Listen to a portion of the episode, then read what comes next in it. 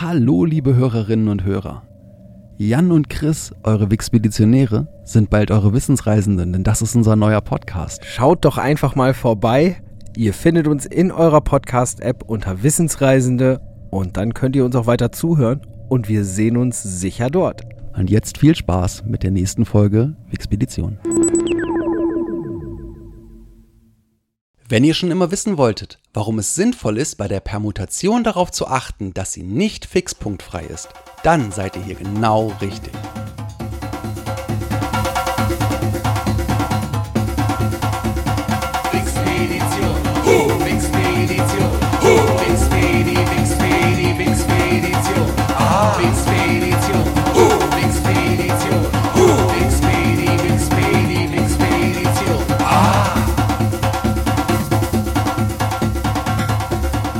Willkommen zurück beim Podcast, der euch auf eine amüsante Reise durch das Wissen der Menschheit einlädt. Und los geht's in die zweite Hälfte der ersten Staffel.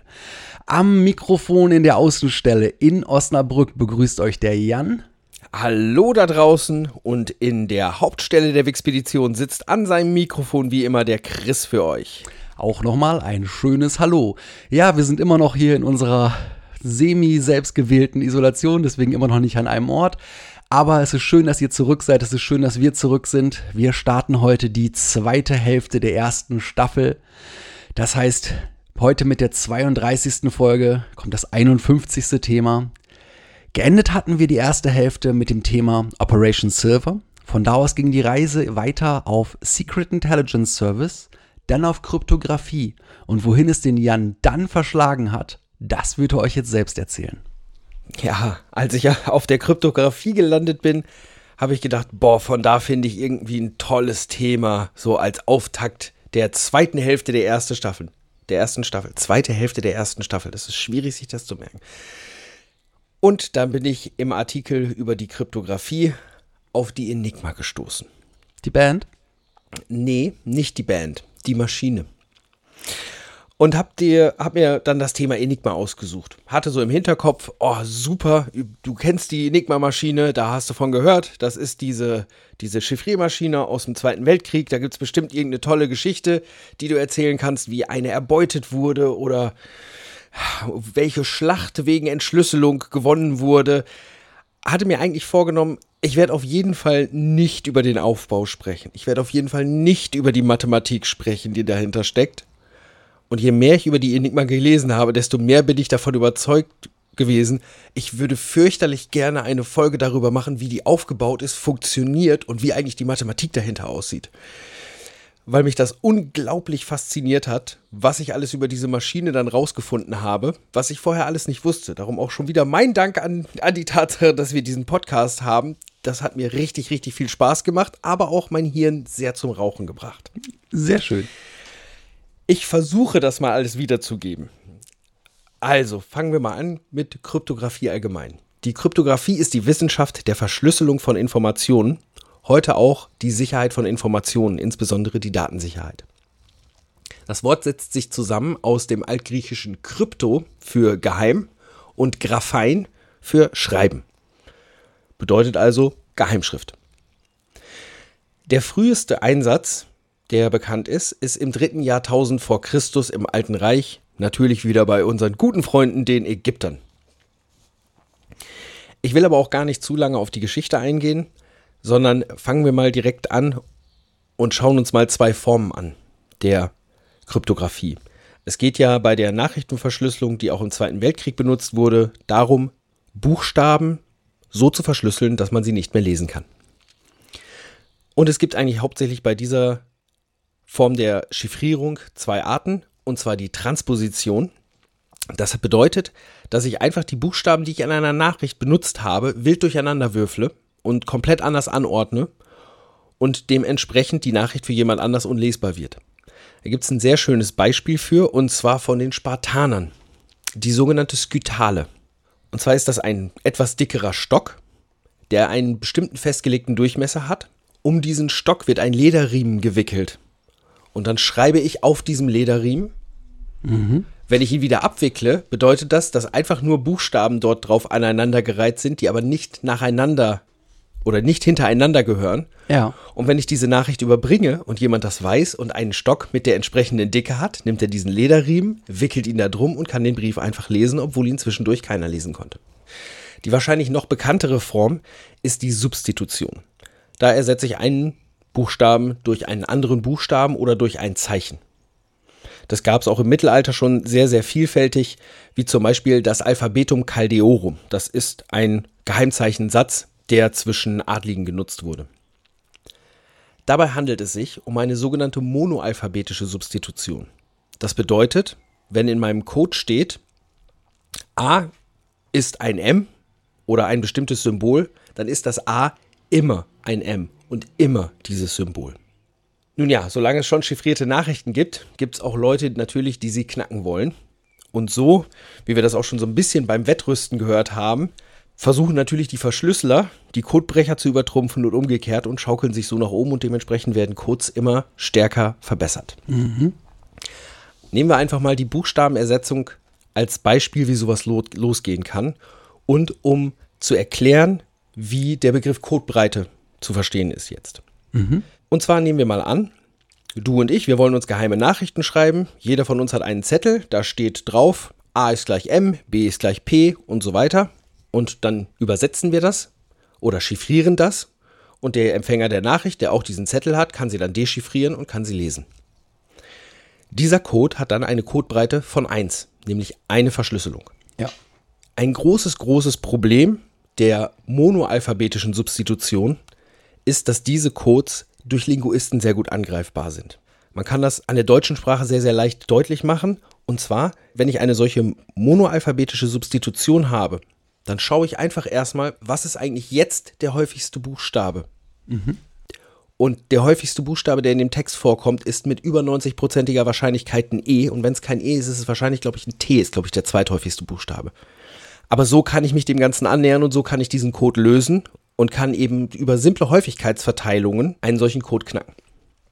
Aber wir beide sind ja clever und wollen ja, dass keiner unsere Geheimnachrichten liest. Also überlegen wir uns nicht einen Code, sondern 20 Codes. Selbst wenn wir 20 unterschiedliche Codes nutzen, hilft uns das ja nichts, weil die linguistische Schwäche ist immer noch da. Also sind wir clever. Wir beide schreiben nämlich ein Codebuch mit 20 Seiten und da stehen 20 verschiedene Codes drin und sagen, der erste Buchstabe der Nachricht wird mit dem Alphabet auf der ersten Seite kodiert. Der zweite Buchstabe wird mit dem Alphabet der zweiten Seite kodiert, der dritte mit dem Alphabet der dritten Seite und so weiter. Um diesen Code noch schwieriger zu machen, können wir sogar irgendwie geheim in unsere Nachricht einbauen, eine Art Zeichen, bei der wir wissen, auf welcher Seite in diesem Codebuch wir starten müssen, damit das Richtige rauskommt. Jetzt kann man diesen Code linguistisch nicht mehr lösen. Aber vielleicht kann, klaut uns ja irgendwann einer unser Codebuch. Und dann hat er diesen Code. Und wenn er dann weiß, okay, ich muss immer Buchstabe für Buchstabe eine Seite weiterblättern, dann probiert er einfach als Startseite alle 20 nacheinander aus und hat irgendwann definitiv diesen Code geknackt. Das heißt, wir beide kommen dann auf die Idee und sagen, na gut, wenn derjenige die Zeit hat, das auszuprobieren, dann sollten wir einfach dafür sorgen, dass das Buch mit diesen Codeseiten so dick wird, dass derjenige nicht mehr die Chance hat, das durchzuprobieren, um den Code rauszufinden. Und genau das ist eigentlich das, was die Enigma-Maschine macht. Die Enigma macht nämlich dieses Codebuch, dieses vorgestellte, was wir beide haben, unfassbar dick. Wie unfassbar dick? Da komme ich jetzt gleich zu. Aber die Tatsache, dass ich dieses unglaublich dicke Buch habe und jemand diesen Code nicht mehr ausprobieren kann, das ist auch schon in einem der Grundprinzipien der Kryptographie verankert, nämlich in Kerckhoffs Prinzip von 1883. Die Sicherheit eines symmetrischen Verschlüsselungsverfahrens beruht auf der Geheimhaltung des Schlüssels, anstatt auf der Geheimhaltung des Verschlüsselungsalgorithmus. Das passt auch sehr gut zu der Tatsache, dass die Briten im Zweiten Weltkrieg ja Enigma-Maschinen erbeutet haben von U-Booten und auf verschiedene Arten und Weisen, aber trotzdem nur das Haben dieser Maschine ihnen nicht dabei grundsätzlich geholfen hat, den Code zu knacken. Wie ist denn oder wann ist denn diese Maschine entstanden? Erfunden hat sie der deutsche Arthur Scherbius, geboren 1878, gestorben 1929. Und sein erstes Patent für die Enigma, eine Rotor-Chiffriermaschine, stammt von 1918. Damit war er nicht ganz alleine. Zur gleichen Zeit gab es auch ähnliche Patente aus den Niederlanden in den USA. Es gab ähm, Rotorchiffriermaschinen in Schweden, die mit verschiedenen Patentanmeldungen verknüpft sind. 1923 gründete er dann die Chiffriermaschinen AG in Berlin. Und da der Erste Weltkrieg für Deutschland ein ja doch ziemlich nachrichtendiensttechnisches Debakel war, benötigte das Militär eine nicht manuelle Verschlüsselung und war natürlich sehr, sehr an dieser Maschine interessiert. Die Chiffriermaschinen AG hat die Maschine, die Enigma, in ihrer ersten Version zuerst auch ganz normal am Markt angeboten. Dadurch sind auch diejenigen, die zuerst, die die erste Version der Enigma geknackt haben, an die Maschine gekommen. Ja, das war ja ursprünglich mal gedacht, tatsächlich, um irgendwie Geschäftskommuniqués zu verschlüsseln. Ne? Also gar Ja. nicht für, für geheimdienstliche Sachen per se, sondern für das Geschäftsleben. Genau. Aber das Militär hat halt gesehen, was die Maschine Klar. kann und hat dann halt gesagt, okay, das Ding, A, wir kaufen jetzt alles, was ihr produzieren könnt und B, das gibt es nicht mehr auf dem zivilen Markt. Punkt. Das ist 1926 passiert. Die haben die Enigma getestet bei der Marine und beim Heer und kurz darauf ist sie komplett vom zivilen Markt verschwunden und war nicht mehr da, sondern war nur noch für das Militär ver verfügbar. Ja, worauf, äh, ich habe da auch gelesen, dass eigentlich sonst diese Maschine auch ein totaler Misserfolg gewesen wäre, weil irgendwie geschäftlich sie kaum einer genutzt hat oder sie ja kaum einen Markt gefunden haben. Sie haben kaum einen Markt gefunden. Also die sind auf Messen und auf Veranstaltungen damit gewesen und haben effektiv außer von Militärs dazu auch keine wirklich großen positiven Rückmeldungen erhalten.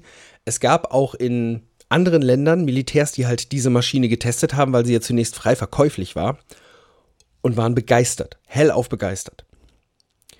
Von der Enigma wurden auch 40.000 ungefähr gebaut. Aber 1929 verunglückte Arthur Scherbius tödlich und hat dann das, was mit seiner Maschine passiert ist, nicht mehr miterlebt. War die Gesamtzahl jetzt über alle Modelle oder reden wir jetzt von, von dem ursprünglichen Gerät? Das weiß ich nicht. Ich glaube, es ist, es ist komplett alle Modelle. Okay, der ja, ist wahrscheinlich anzunehmen, stimmt. So, wie ist dieses Gerät aufgebaut? Ich muss dazu als allererstes mal sagen, die Enigma, nachdem ich verstanden habe, wie das Ding funktioniert, ist ein Geniestreich. Die, die Form und Art, wie das verschlüsselt wird, das ist einfach brillant. Ähm, Ja, und dazu noch, dass es, dass es so klein ist. Das finde ich so spannend. Einfach, dass, dass das Ding einerseits mehrfach, das wirst du gleich alles noch erklären, mehrfach mehrere Mechanismen eigentlich zusammenbringt, dadurch so unglaublich variantenreich wird und trotzdem portabel bleibt. Und das in einer Zeit, wo du, wo es ja Miniaturisierung in der Form Genau. nicht gab. Also das, das ist ein Wahnsinnsding. Ich werde jetzt versuchen, ich sage extra versuchen, den Aufbau und die Funktionsweise zu erklären. Ähm, wenn ich das jetzt nicht so gut rüberbringe, einfach für alle, die zuhören und sagen, hä, was erzählt er da? Ich habe es nicht verstanden. Es gibt wirklich tolle fünf bis achtminütige YouTube-Videos, wo einfach sehr nochmal sehr klar und anschaulich dargestellt wird, wie funktioniert diese Maschine und warum ist dieser Verschlüsselungsraum so groß. Also im Wesentlichen besteht die Enigma 1 aus einer Tastatur zur Buchstabeneingabe, einem Steckerfeld mit 26 Steckbuchsen, einem Walzensatz von drei austauschbaren Walzen und einem Glühlampenfeld zur Anzeige von Buchstaben. Wenn ich jetzt auf eine Taste drücke, nehmen wir mal an, ich drücke auf das A, dann läuft als erstes der Strom von dieser Taste zum Steckerfeld. Diese 26 Buchsen auf dem Steckerfeld entsprechen den 26 Buchstaben und das ist der erste Versch- Verschlüsselungsmechanismus. Denn zum täglich wechselnden Code der Enigma gehörte die Position von 10 Kabeln, die ich also in, in Summe 20 Stecker gesteckt habe, also zwei Buchstaben so zusammen, sozusagen zusammengesteckert habe. Wenn jetzt das A ein solcher gesteckerter Buchstabe ist, und nehmen wir mal an, er ist gesteckert mit dem X, dann wird sofort dieser Buchstabe einmal involutorisch getauscht. Das heißt, in dem Moment wird aus dem A schon ein X. Wenn der Buchstabe nicht gesteckert ist, läuft er einfach als A weiter. Dann geht der Strom in die Eingangswalze.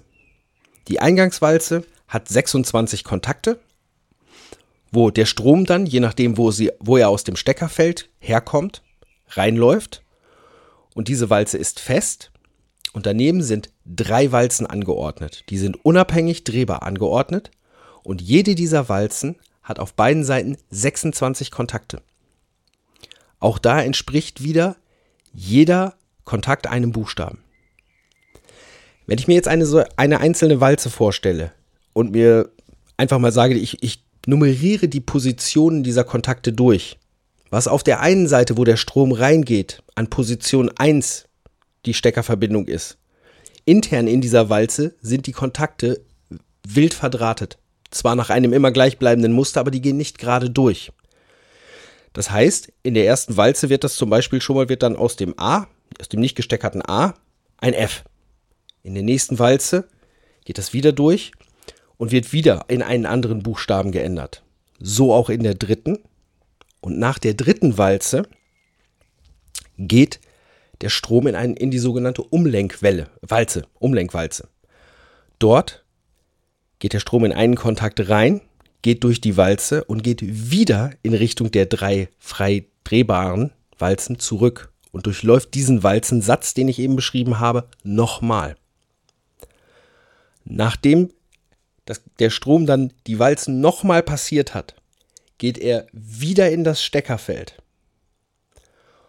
Dann wird wieder geguckt, ist da der Buchstabe gesteckert. Gegebenenfalls wird er dann mit dem gesteckerten Buchstaben vertauscht und dann wird ein entsprechender Buchstabe angezeigt.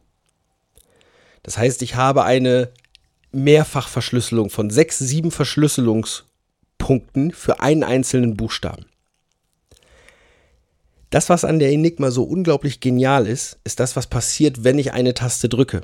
Weil neben der Tatsache, dass der Strom dann durchfließt und ich drücke jetzt das A und meinetwegen zeigt mir dann das Lampenfeld an, in Realität ist das der Buchstabe M.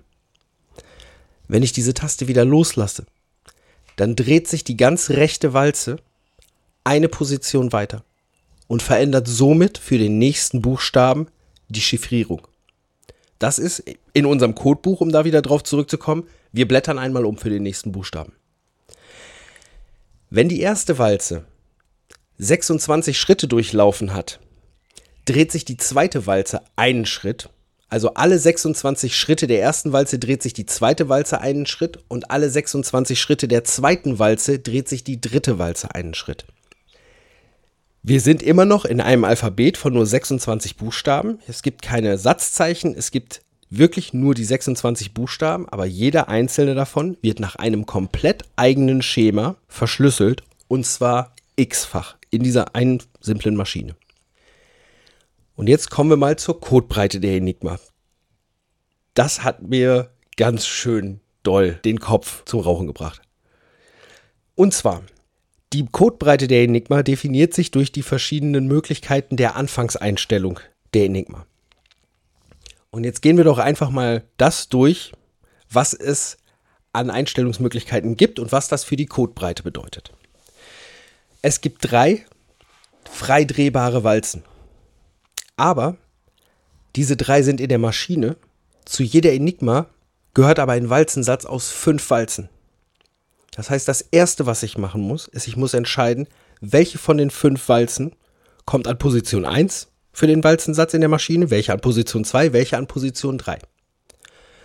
Für das Einsetzen der ersten Walze habe ich, weil ich fünf Walzen zur Verfügung habe, fünf Möglichkeiten. Für die zweite Walze habe ich noch vier Möglichkeiten, für die dritte noch drei Möglichkeiten. Heißt 5 mal 4 mal 3, 60 verschiedene Walzenlagen, die ich einnehmen kann. Die drei frei wählbaren, frei drehbaren Walzen, die ich eingesetzt habe, dort.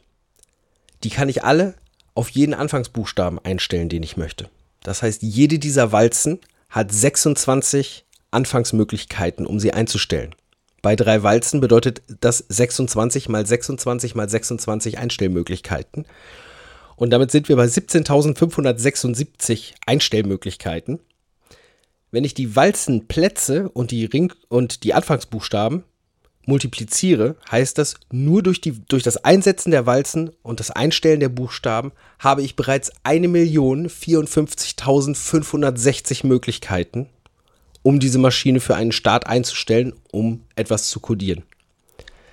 Dann viel Spaß beim Ausprobieren. Ich muss ganz ehrlich sagen, ich finde gegenüber dem, was jetzt als nächstes kommt, sind die eine Million Möglichkeiten wirklich eine Sache von, ey, ganz ehrlich, ich probiere gerne die eine Million aus. Wenn du mir vorher sagst, was in dem Steckerfeld steht, probiere ich die auf jeden Fall aus. Um diese Breite oder die, diese, die Anzahl der verschiedenen Kombinationsmöglichkeiten im Steckerfeld zu berechnen. Dafür brauchen wir jetzt eine etwas größere Rechnung. Das ist auch nicht mehr einfach nur ein Produkt von zwei Zahlen. Ich hoffe, ich sage jetzt euch nicht unbedingt was ganz Neues, und zwar, wir müssen jetzt gerade auch mal einmal mit Fakultäten rechnen. Fakultätberechnung heißt, nehmen wir mal an, ich sage dir 5 Fakultät. 5 Fakultät ist 5 mal 4 mal 3 mal 2 mal 1. Also Fakultät einer Zahl ist das Produkt aller natürlichen Zahlen kleiner gleich dieser Zahl. So, und um die Möglichkeiten dieses Steckerfeldes auszurechnen, stellen wir uns jetzt folgenden Bruch vor. Oben über dem Bruchstrich steht 26 Fakultät. Also 26 mal 25 mal 24 mal 23 bis 1 runter. Weil ich habe 26 Steckplätze, die ich nacheinander bestecken kann. Das Ganze, jetzt kommen wir zu dem Teil unter dem Bruchstrich, teile ich durch. 6 Fakultät weil ich ja nur 10 Kabel setze, also 6 Stecker frei bleiben. Diese 6 Fakultät multipliziere ich aber nochmal mit 10 Fakultät, weil die Reihenfolge, in der ich die Stecker stecke, egal ist. Ob die Steckverbindung AC die erste ist oder die letzte, ist egal, macht keinen Unterschied, wenn, ähm, in welcher Reihenfolge ich diese Steckverbindungen stecke. Und dann multipliziere ich das, was unter dem Bruch steht, also 6 Fakultät mal 10 Fakultät, noch mit 2 hoch 10. Warum? Weil die Kombination LX das gleiche ist wie XL und für die Maschine die gleiche Bedeutung hat. Wenn ich das Ganze dann ausrechne, dann komme ich im Steckerfeld auf eine ganz wundervoll herrliche Zahl von Steckmöglichkeiten bei 10 Kabeln, nämlich 150 Billionen 738 Milliarden 274 Millionen 937.250. Das ist aber ja nur das Steckerfeld. Wir haben ja vorhin auch noch über die Walzenlage und die Anfangsbuchstabeneinstellung gesprochen. Darum muss ich das ja nochmal multiplizieren. Und dementsprechend ist die Anzahl der Einstellungsmöglichkeiten der Enigma, ganz grob gerechnet, 158 Trillionen 962 Billiarden 555 Billionen 217 Milliarden 826 Millionen 360.000. Für diejenigen, die jetzt sagen, Moment, das ist aber doch gar nicht so hundertprozentig genau, die Enigma hat eine produktionstechnische Anomalie, die dafür sorgt, dass Walzen teilweise auch schon vorher weiterspringen. Auch wenn nicht die Vorwalze schon 26 Umdrehungen gemacht hat.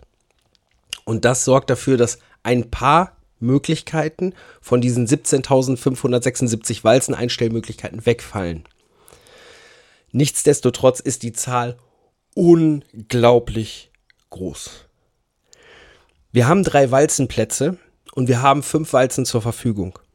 In der ersten Version der Enigma gab es drei Walzenplätze und drei Walzen zur Verfügung. Nur um einfach diese Kleinigkeit, dass man zwei zusätzliche Walzen dazugepackt hat als Auswahlmöglichkeit, um das mal in Relation zu, zu setzen. Wenn ich nur drei Walzen habe, habe ich für die Positionen 3 mal 2 mal 1, also sechs Möglichkeiten. Wenn ich fünf Walzen zur Verfügung habe, haben wir ja eben gelernt, haben wir 60 Möglichkeiten.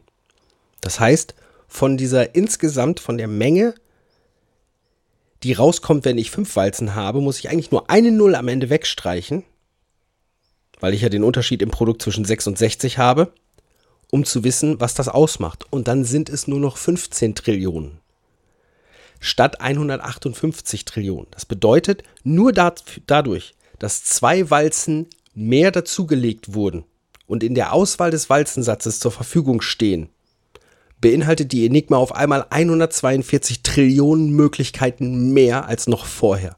Nur durch die zwei Walzen. Weil sie natürlich dann auch den Effekt des Steckerfeldes wieder potenziert. Und das beschreibt auch sehr, sehr gut das Kerkhoffsche Prinzip wenn ich eine solche Maschine habe, viel Spaß, 158 Trillionen Steckverbindungen auszuprobieren. weil es geht einfach nicht. Weil wir gerade so viel, so viel unglaublichen Spaß mit großen Zahlen hatten, oder ich gerade so viel unglaublichen Spaß mit großen Zahlen hatte, ähm, habe ich mir auch noch ein paar andere Sachen mal angeschaut. Die wollte ich jetzt einfach mal als Ex Exkurs kurz mitbringen. Und zwar, was ein Glück, dass wir unser Zahlensystem haben. Denn unser Zahlensystem erlaubt es uns, sehr, sehr, sehr große Zahlen darzustellen. Schriftlich. Versucht mal, euch in eure Zeitmaschine zu setzen, ins alte Rom zu fliegen und dann eine Million Sesterzen bei einer Bank abzuheben. Das wird nämlich ein ganz schön großer Zettel, den man da aus, oder es ist ja dann eine Steintafel, die man dann da beschriften muss, weil das größte Zeichen, was es im römischen Zahlensystem gibt, ist 1000. Und wenn ich eine Million Sesterzen abheben möchte, dann muss ich erstmal 1000 mal das Zeichen M schreiben. Vorhin haben wir gehört, oben auf dem Bruch oder oben, oben über dem Bruchstrich bei der Berechnung des Steckerfeldes steht 26 Fakultät.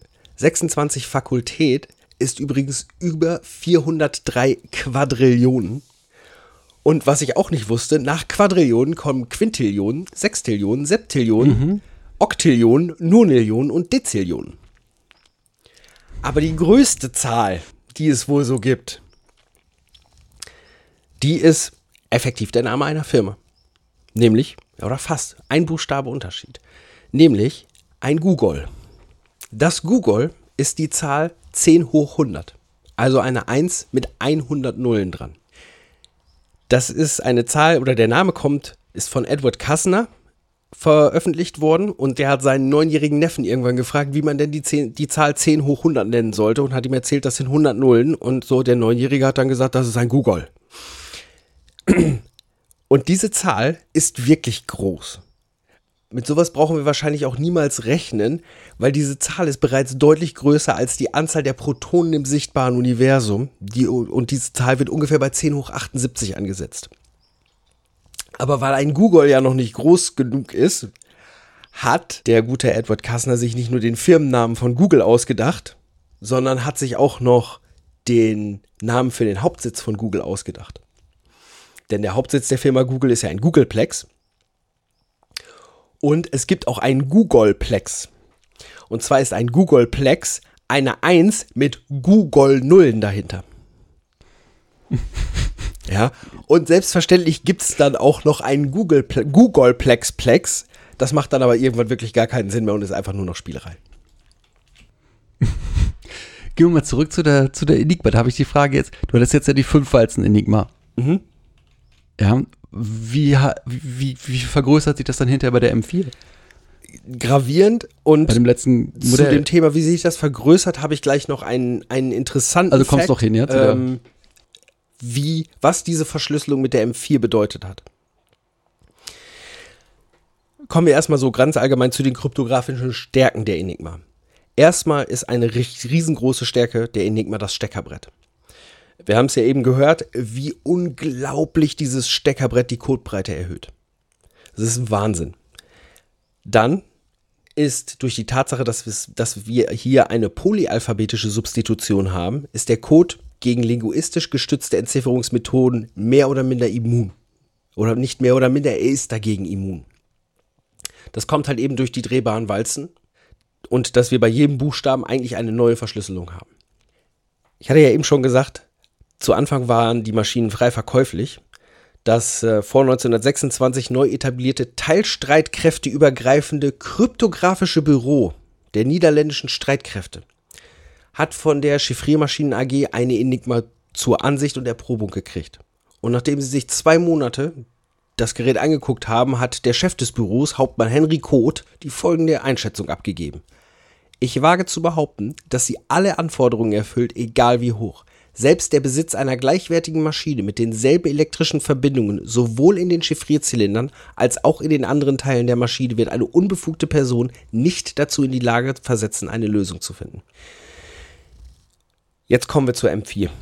Ähm, wir haben ja eben gehört, wie entscheidend einfach nur, wenn ich diese 150 Billionen, glaube ich, waren es, Möglichkeiten des Steckerbretts habe, wenn ich einfach nur eine Walze dazu packe oder zwei Walzen, was für einen Unterschied das machen kann. Später im Zweiten Weltkrieg wurde bei der Marine die Enigma M4 eingesetzt. Diese hatte vier austauschbare Walzen aus einem Satz von, ich glaube, acht. Ja. Acht und zwei Und, und Umkehrwalzen. zwei Umkehrwalzen, genau. Zwei verschiedene. Ähm, und es sind drei mit einer M4 verschlüsselte Funksprüche bekannt, deren Inhalt bis 2006 nicht enträtselt werden konnte. Zwei davon vom U-Boot U-264 und U-623 aus dem Jahr 1942 wurden 2006 geknackt, und zwar durch den Hobbykryptologen Stefan Krah. Der hat durch verteiltes Rechnen, das sogenannte Distributed Computing und Zusammenschluss von mehreren tausend Computern im Internet, einen Monat gerechnet und diesen Funkspruch entschlüsselt. Der dritte Funkspruch hat weitere sieben Jahre gedauert, um ihn zu entziffern. Die Enigma wurde ja am 23. Februar 1918 patentiert. Und man sieht hier, ja, das war zwar schon eine Enigma mit mehr Walzen, aber das Prinzip war das gleiche. Und es hat unglaublich lange gedauert, um das zu entziffern. Und da sieht man daran, dass ein Enigma-Code bei vier Walzen auch mit modernen kryptoanalytischen Angriffsmethoden ist und unseren heutigen Rechnern immer noch etwas ist, das nicht einfach zu knacken ist. Umso größer ist die, die Leistung der Codebreaker, die die Enigma schlussendlich geknackt haben. Ja. Aber die Enigma hat auch Schwächen. Und zwar ähm, direkt im Aufbau ist eine der größten Schwächen die Umkehrwalze. Die Tatsache, dass es diese Umkehrwalze gibt. Gleichzeitig ist dazu aber zu sagen, dass die Umkehrwalze wiederum auch das, das brillante und geniale Stück dieser Maschine ist, weil sie dir erlaubt, mit derselben Maschine zu dechiffrieren. Beziehungsweise mit Das derselben wäre ohne die Einstellung. Umkehrwalze nicht möglich. Genau. Ja, ja, also es wäre dir ohne die Umkehrwalze nicht möglich. Du musst in beide Richtungen gehen können, deswegen musst du genau in der Mitte quasi einmal das Ganze wieder umdrehen. Genau. Du, oder du müsstest halt unterschiedliche, unterschiedliche Einstellungen mindestens zum Chiffrieren und Dechiffrieren haben. Richtig, aber so kannst du halt im 1 zu 1 arbeiten. Das ist auch eigentlich der Grund, warum diese Umkehrwalze so eingeführt wurde. Und das ist auch der, derjenige, der sie erfunden hat, die Umkehrwalze, hat das auch als den Riesenbringer angebracht und hat gesagt, die Umkehrwalze hilft uns einfach, aber hilft den anderen nicht. Ja. Das stimmt aber nicht. Und zwar, diese Umkehrwalze sorgt rein von der Logik her dafür, da der Strom nicht auf dem Rückweg den gleichen Weg nehmen kann wie auf dem Hinweg, ist es faktisch unmöglich, dass ein Buchstabe in sich selbst mutiert wird. Das heißt, wenn du eine komplett äh, krude Enigma-Nachricht bekommst, weißt du eine Information auf jeden Fall schon sofort, nämlich die Buchstaben an den Stellen, an denen sie jetzt stehen, sind alle falsch. Es ist nicht einer davon der Buchstabe, der bleibt. Aber das verengt den Spielraum und das verengt auch die Codebreite und war damit eigentlich eher eine wesentliche Hilfe für die Angreifer. Weitere Schwächen gab es gar nicht mal unbedingt in der Maschine, sondern in der Benutzung durch die Deutschen. Denn es wurden, selbstverständlich ist ja in Deutschland alles geregelt, es wurden von den Deutschen Regeln aufgestellt, wie die täglich verändernden Codes sich zueinander verhalten müssen. Das heißt, es gab zum Beispiel die Regel, eine bestimmte Walzenlage wird im gleichen Monat nicht noch einmal verwendet. Jetzt denkt man sich, okay, ich muss ja, also es gab ja Maschinen, die diese Codes dann geknackt haben. Ja, aber jedes Eingrenzen von 158 Trillionen Möglichkeiten auf weniger bringt Zeit. Und das ist das, was die, was die Codebrecher damit gewonnen haben. Denn häufig waren es ja auch andere Angriffsbefehle, wo du genau wusstest, gut, da kriegt jetzt gerade einen, da kriegen jetzt gerade U-Boot, U-Boote einen Angriffsbefehl und die fangen in einer Dreiviertelstunde an zu schießen. Wenn ich in zwei Stunden diesen Funkspruch entschlüssele, dann sind die Boote alle untergegangen. Zu diesen Regeln gehörten halt eben, wie schon gesagt, keine Wiederholung einer Walzenlage im gleichen Monat. Keine Walze durfte an zwei aufeinanderfolgenden Tagen an der gleichen Stelle stehen. Und es durften keine direkt benachbarten Buchstaben miteinander versteckert werden. Und auch damit konnte ich die Möglichkeiten, die ich durchprobieren muss, eingrenzen und hatte somit eine Hilfe. Ja, das ist eigentlich so der kleine Abriss der über die Enigma. Eigentlich müsste man jetzt noch sprechen über Marjan Rejewski, dessen Namen ich, bevor ich mich damit auseinandergesetzt habe, noch nie gehört habe, der aber eine Leistung gebracht hat, äh, die, die wirklich unglaublich ist, der auch eine Maschine gebaut hat, nämlich die sogenannte Bomba, die auch Basis von der Idee her für die Turing-Bombe später war. Man könnte noch lange und viel über Bletchley Park erzählen. Den Ort, wo die britischen Codeknacker gesetzen, gesessen haben, wo bis zu 40.000 Leute mit der Entschlüsselung von Enigma-Funksprüchen beschäftigt waren. Man könnte über Alan Turing natürlich noch sprechen. Man könnte über den Turing-Test sprechen und dann nochmal eben schnell sagen, ja, ihr erinnert euch bestimmt an die Cyberpunk-Folge. Bei Neuromancer gibt es übrigens die Turing-Polizei, die KIs überwacht. Aber das ist wahrscheinlich ein, eine Sache für ein anderes Mal.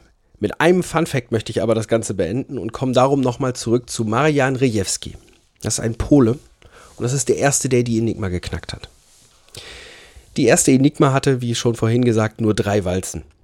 Er hatte eine Enigma, die zivile Enigma, und die Verdrahtung der Eingangswalze dieser zivilen Enigma entsprach genau der Anordnung der Buchstaben auf der Tastatur, also quer zu und so weiter. Und dann gab es die ersten Funksprüche mit der militärischen Ausführung der, der Enigma und er musste die Verdrahtung der Eingangswalze erraten. Er musste irgendwie drauf kommen, wie ist die Verdrahtung der Eingangswalze und die hat er auch erraten. Das hat sein englisches Pendant, ähm, einen Codebrecher aus England 1939, komplett in den Wahnsinn getrieben, weil er nicht drauf gekommen ist. Und die haben sich irgendwann getroffen. Es muss ein, ein wirklich legendäres Treffen gegeben haben zwischen französischen, britischen und eben polnischen Codebrechern, wo die Polen dann auch den anderen schon mal ihre Bombers, ihre Maschinen gezeigt haben, die sie zum Dekodieren benutzt haben. Und Dilwyn Knox aus Großbritannien hat als eine der ersten Fragen dem Polen die Frage gestellt, was ist Querzu? Was ist die Verdrahtung der Eingangswalze? Weil der einfach nicht drauf gekommen ist und auch keine Ahnung hatte, wie er sich wirklich dem nähern sollte. Und Re- Rejewski hat darauf einfach nur kurz geantwortet, A, B, C, D, E, F, G. Weil selbstverständlich nach deutscher Genauigkeit die Verdrahtung der Eingangswalze schlicht und ergreifend einem sauberen deutschen Alphabet entsprach, aber das für Knox so abwegig war. Und er gesagt hat, das ist eine militärische Chiffriermaschine, die verdrahte ich nicht nach Alphabet. Dass er das kategorisch ausgeschlossen hat und gesagt hat, das kann eigentlich überhaupt nicht sein. Keiner ist so doof. Also haben wir eine militärische Verdrahtung nach preußischer Tradition. So, so ungefähr. Ke- Keiner kann so blöd sein und das so machen. Und da ist halt der Pole drauf gekommen. Ja. Eine unglaublich faszinierende Maschine, ein, ein Einfallsreichtum, was Verschlüsselung von Nachrichten angeht. Das ist der absolute Wahnsinn. Also ein begeistertes, ein begeisterter Wixpeditionär berichtet von der Enigma. Es hat mir sehr, sehr viel Freude gemacht. Ja, ich hatte nur hinterherhängen, dass das eine, was ich noch wirklich spannend finde, so als Fun Fact, wenn wir an, an Weltkrieg und an Verschlüsselungs Verschlüsselungsmaschinen denken, ist ja das Ding, dass der Alliierte Deutschlands, Japan, da wurde für die Kommunikation ja unter anderem auch eine spezielle Enigma für entwickelt, die Enigma T, die Tierpitz oder auf Japanisch äh, Dirupitsu. ja. Und ähm, die Japaner selber hatten aber schon vor dem Zweiten Weltkrieg auch eine eigene Maschine entwickelt. Die ist bekannt geworden als Purple, obwohl ihre eigentlicher, ihr eigentlicher Name war Lateinbuchstabenschreibmaschine Typ 97. Und Lateinbuchstaben, Schreibmaschine 77. ja, oder Kiyonana Shiki Obun Inyiki. Ganz ehrlich, ich, äh, La- Lateinbuchstaben, Schreibmaschine 77, das würde ich mir auf ein T-Shirt drucken. 7, typ 97. Ja, Solltest du auf jeden Fall machen, auch mit den Schriftzeichen darüber noch, die dasselbe dann sagen. Fantastisch. Äh, erklärt sich da ganz einfach mit, dass die im 1937 ähm, e- eingeführt wurde letztendlich. Und das entspricht dem japanischen Jahr 2597 und das war ganz einfach die Jahreszahlgeschichte, also Typ 97 war, das war das Baujahr 2597 und äh, was ich an der so spannend finde, ist, dass davon der Feind keine einzige vollständig in die, Finger, in die Finger gekriegt hat. Die haben so darauf geachtet, dass diese Maschine niemals dem Feind in die, in die, in die Hände gerät, dass erst eine gefunden wurde am Ende des Krieges in Berlin und die nur zum Teil. Okay. Ja, die haben keine davon gekriegt und die Japaner haben sehr, sehr lange geglaubt, dass die nicht geknackt worden ist und die sogar relativ früh geknackt worden, weil die im Verhältnis zur Enigma wirklich einfach ist. Aber da finde ich es spannend, dass die einen anderen, Einsa äh, einen anderen Ansatz genommen haben. Bei der Enigma hast du ja dieses brillante Ding, dass du einfach Strom reinschickst, dass du dieses komplett elektromechanische Ding hast. Das ist ja keine Elektronik, das muss man auch nochmal unterstreichen bei der Enigma, dass die wirklich einfach nur eine Batterie ist und Leitung und ein Lämpchen am Ende. Egal wie du es drehst und wendest, ist halt sehr kompliziert dazwischen, aber es ist eigentlich nur eine Leitung. Und diese war, er war darauf ähm, aufgebaut wie Relais, das heißt, die war wie eine Telefonschaltzentrale aufgebaut und sie bestand neben dem Ding, was in der Mitte war, aus zwei elektrischen Schreibmaschinen. Du hast in eine Schreibmaschine reingetippt und du hast das kodierte Blatt aus der anderen rausgezogen. Und umgekehrt. Okay. Du konntest halt also mit der rechten oder linken Schreibmaschine halt kodieren oder dekodieren. Cool.